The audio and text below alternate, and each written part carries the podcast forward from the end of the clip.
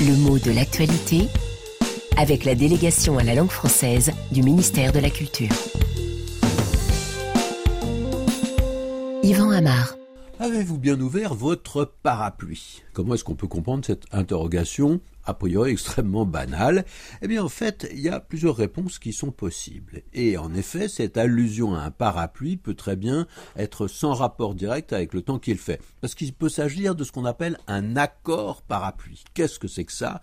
Eh bien on appelle ainsi les accords, les contrats peut-être, qui protègent les données personnelles stockées de façon informatique pour éviter qu'elles ne soient consultables par tout le monde et peut-être éventuellement commercialisées. Et cette expression, un accord parapluie, elle est mise en avant, elle est expliquée par le site France Terme. Alors, de façon tout à fait logique, l'image du parapluie, elle correspond souvent à un geste de protection.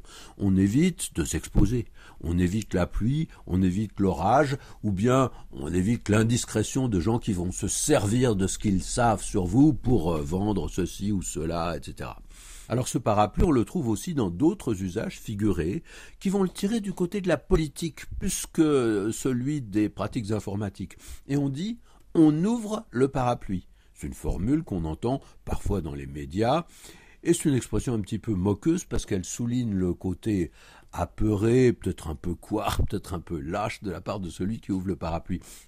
En fait, lorsqu'un danger se profile, ou une accusation, ou une mise en cause, bah, il s'agit de dire moi, moi, mais pas du tout, mais moi je n'ai rien à voir là-dedans, mais je ne suis absolument pas mêlé à tout ça. On ouvre le parapluie et on se défausse quitte à laisser l'accusation retomber sur quelqu'un d'autre.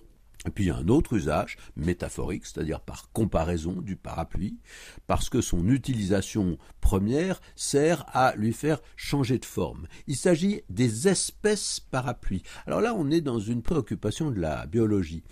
Certains animaux appartiennent à des espèces euh, dont la préservation de l'habitat servira à protéger d'autres espèces. En protégeant le tigre, on protège toute une espèce de zone biologique qui va sauver d'autres petits animaux bah, qui vivent grâce à l'existence de ce prédateur terrible qu'est le tigre. Alors on dit que le tigre est une espèce parapluie.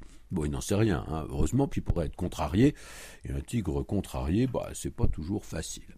Dernière précision, un parapluie, bah, un vrai, hein, au sens propre, littéral. Un parapluie en langue familière, on l'appelle un pépin parfois même un pébroc. C'est ce qu'on appelle une resuffixation argotique, c'est-à-dire on change le suffixe, on change la terminaison, au lieu de dire pépin, on dit pébroc. Mais pourquoi pépin?